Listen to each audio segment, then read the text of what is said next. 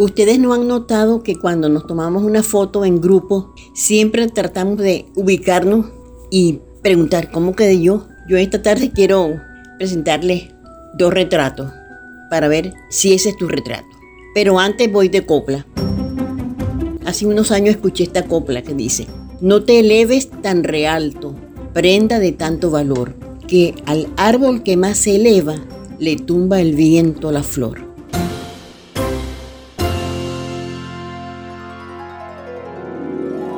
La Biblia nos enseña palmariamente la verdad que también asienta Pablo en Romanos 12:3, que dice que no tengamos más alto concepto de sí que el que debemos tener. Y en el versículo 16 del mismo capítulo dice, no seas sabio en vuestra propia opinión. Recomendación que ya había expresado el sabio Salomón en Proverbios 3:7.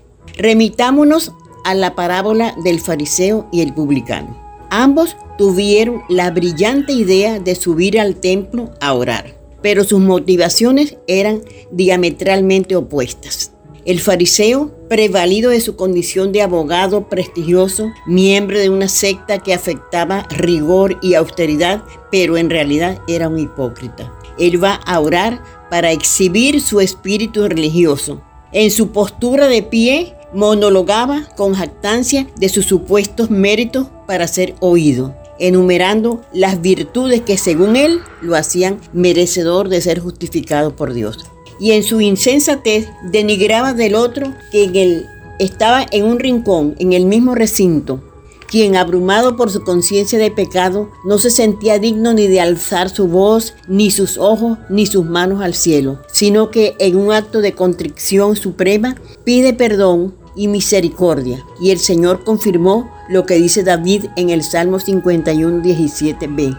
Al corazón contrito y humillado no despreciarás tú, oh Dios. Una de las acepciones de la palabra humillar es abatir el orgullo y la altivez, bajar de su pedestal a alguien, de, degradarlo, etc. Y esto le sucedió al fariseo por su arrogancia y su enaltecimiento. El publicano, al reconocer su triste condición de pecador y a la vez entender que solo la misericordia del Señor lo podía librar, no presume de sus logros y acepta su fracaso y sus debilidades que lo habían apartado de la comunión con el Todopoderoso. Obtiene la respuesta. Terminantemente dice la Escritura que él descendió a su casa justificado. Y yo agrego, muy agradecido y enaltecido este otro retrato. Ubícate. En cierta iglesia había una mujer muy importante. Era la pianista y directora del coro, miembro de la familia más influyente de la iglesia por ser la más numerosa y la que por su elevada posición económica contribuía con mucho dinero. Ella era presumida y orgullosa. También hacía vida en esa congregación la hermana Julia, quien era la conserje, mujer abnegada y fiel en su trabajo al cual ella consideraba su ministerio. Un domingo por la noche se celebraba un servicio especial de aniversario, al cual habían sido invitados algunas personalidades, entre ellas un famoso predicador. Este, después de su sermón, sorprendió a la concurrencia con las siguientes palabras. Yo he venido esta noche por invitación del pastor para compartir la palabra. Además, yo quiero entregar un presente y un reconocimiento a una persona muy especial que sirve al Señor de una manera que da gloria a Él. En esta parte del discurso, la directora del coro abandona el banquillo del piano y se pasa al lado del coro, con una gran sonrisa y el busto erguido. El predicador continúa. Yo ya he estado aquí de incógnito, como he hecho en otras iglesias y fui gratamente sorprendido cuando inspeccioné las instalaciones y todo aquí reluce de limpio y agradable. Los baños son impecables, aseados y fragantes.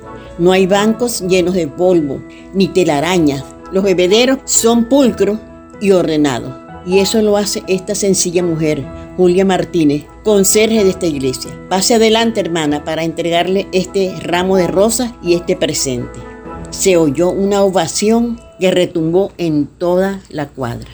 Queridas hermanas, así debemos servir al Señor con toda humildad, integridad y amor. Y cuando hayamos hecho todo, dice la Biblia, siervos inútiles somos. Y yo digo, parodiando a Pablo, de las cuales yo soy la primera.